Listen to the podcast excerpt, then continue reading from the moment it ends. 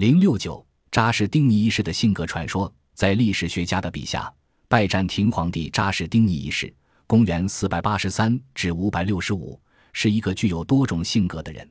有人认为，扎什丁尼一世无诚意、多心计、伪君子，隐藏内心的气愤，言行不符、会侠，甚至还能流出假眼泪来应付当时情况的需要。有的认为他是个善变的朋友，不停战的敌人。热衷于暗杀的人，有的认为他是全世界最容易接近的人，因为职业身份再低微、再卑贱的人都可以随便走到他跟前，且可以自由地与他交谈。其实，这些人的认识都有些片面。如果把这些看法综合起来，那才是一个鲜活而全面的扎什丁尼一世的形象。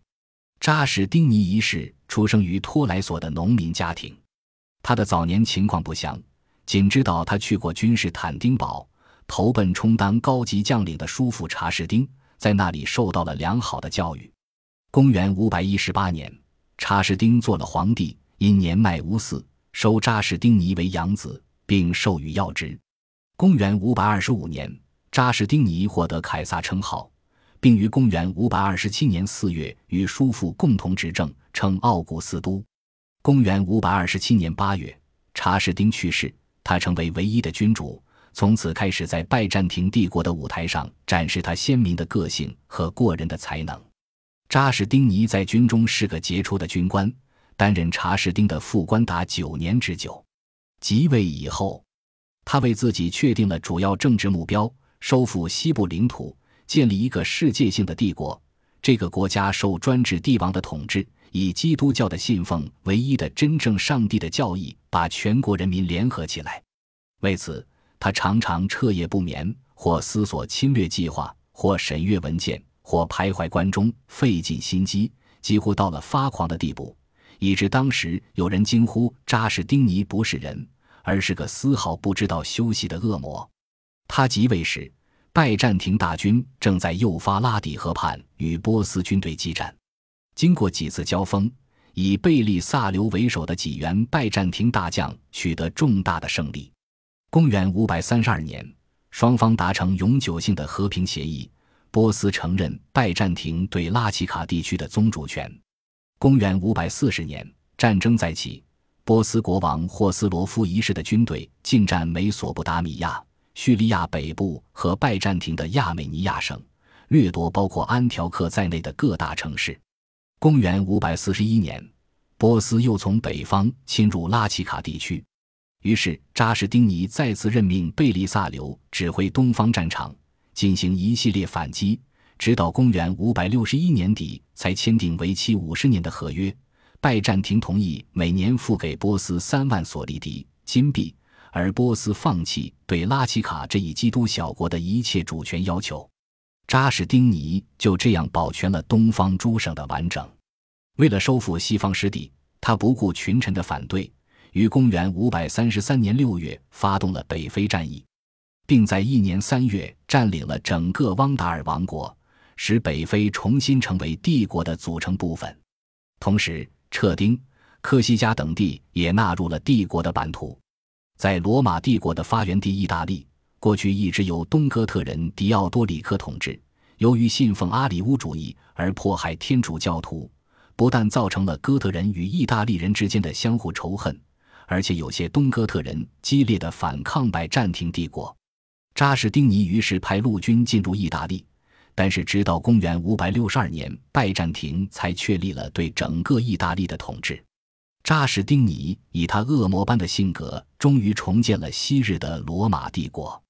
古代罗马的法治学十分发达，经过历代的发展，到扎什丁尼时代，内容已经十分庞杂。要想了解这些法律，已经是一项相当艰难的任务。历代皇帝的诏令、法学家的学术著作、古代元老院的决定等等，这些浩如烟海的资料，由于产生于各个不同的时期，相互间存在许多矛盾和不协调的地方，因此拜占庭的官吏可以浑水摸鱼。拖延诉讼案件的时间，做出不正确的裁判，贪污受贿等等。于是扎什丁尼上任伊始，就于公元五百二十八年成立了编纂新帝国法规的专门委员会，并于公元五百二十九年出版《扎什丁尼法典》。公元五百三十年，他又建立了一个整理罗马法学著述的专门委员会，并于公元五百三十三年出版《学说汇编》。于公元五百三十四年重版《扎什丁尼法典》，于公元五百六十五年颁布新律。扎什丁尼通过这项巨大的立法工程，解决了一项任务，就是根据君主专制和基督教密切结合的精神去修改古代罗马法。同时，扎什丁尼通过立法确立了一系列原则，并将这些原则作为帝国行政机构正确履行职责的指南，对帝国的统治和社会的安定起了良好的作用。扎什丁尼也因此被文艺复兴时期研究罗马法的法学家尊称为“法律之父”。扎什丁尼希望意大利社会安定和经济繁荣，在公元554年颁布了一项国事诏书。他严格监察各省总督，并进行一些行政改组。他知人善任，手下有两个杰出的大臣，一个是来自小亚细亚的卡波多西亚的约翰，一个是主管财政的叙利亚人彼得巴塞摩斯。他有宏大的建筑规划，如重建被地震摧毁的城市，开辟输水管道，加固防御工事等等，至今仍有遗迹可循。此外，他还修建隐修院、孤儿院。旅店、大教堂等，其中著名的君士坦丁堡的圣索菲亚大教堂堪称不朽的杰作，至今巍然屹立，令人对拜占庭人的天才叹为观止。扎什丁尼还是一个典型的君王神学家，他在王宫里过着僧侣般的生活，进食西岛，熟读神学书册，与教授、大主教、教皇辩论教义的些微差异。一个谋叛者曾经这样说过。甚至只要有一点点勇气的人都不适于拒绝谋刺扎什丁尼。再没有勇气的人也不应该惧怕一个总是三更半夜还无人守卫的坐在休息室里津津有味的和七老八十的教士们讨论基督教经典的人。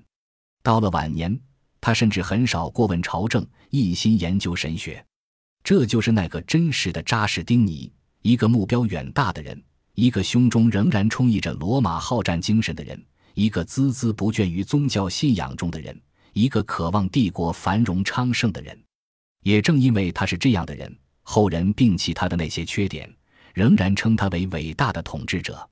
只是由于长期的战争耗尽了国家的经济和军事实力，他死后不久，征服地区就大部分丧失。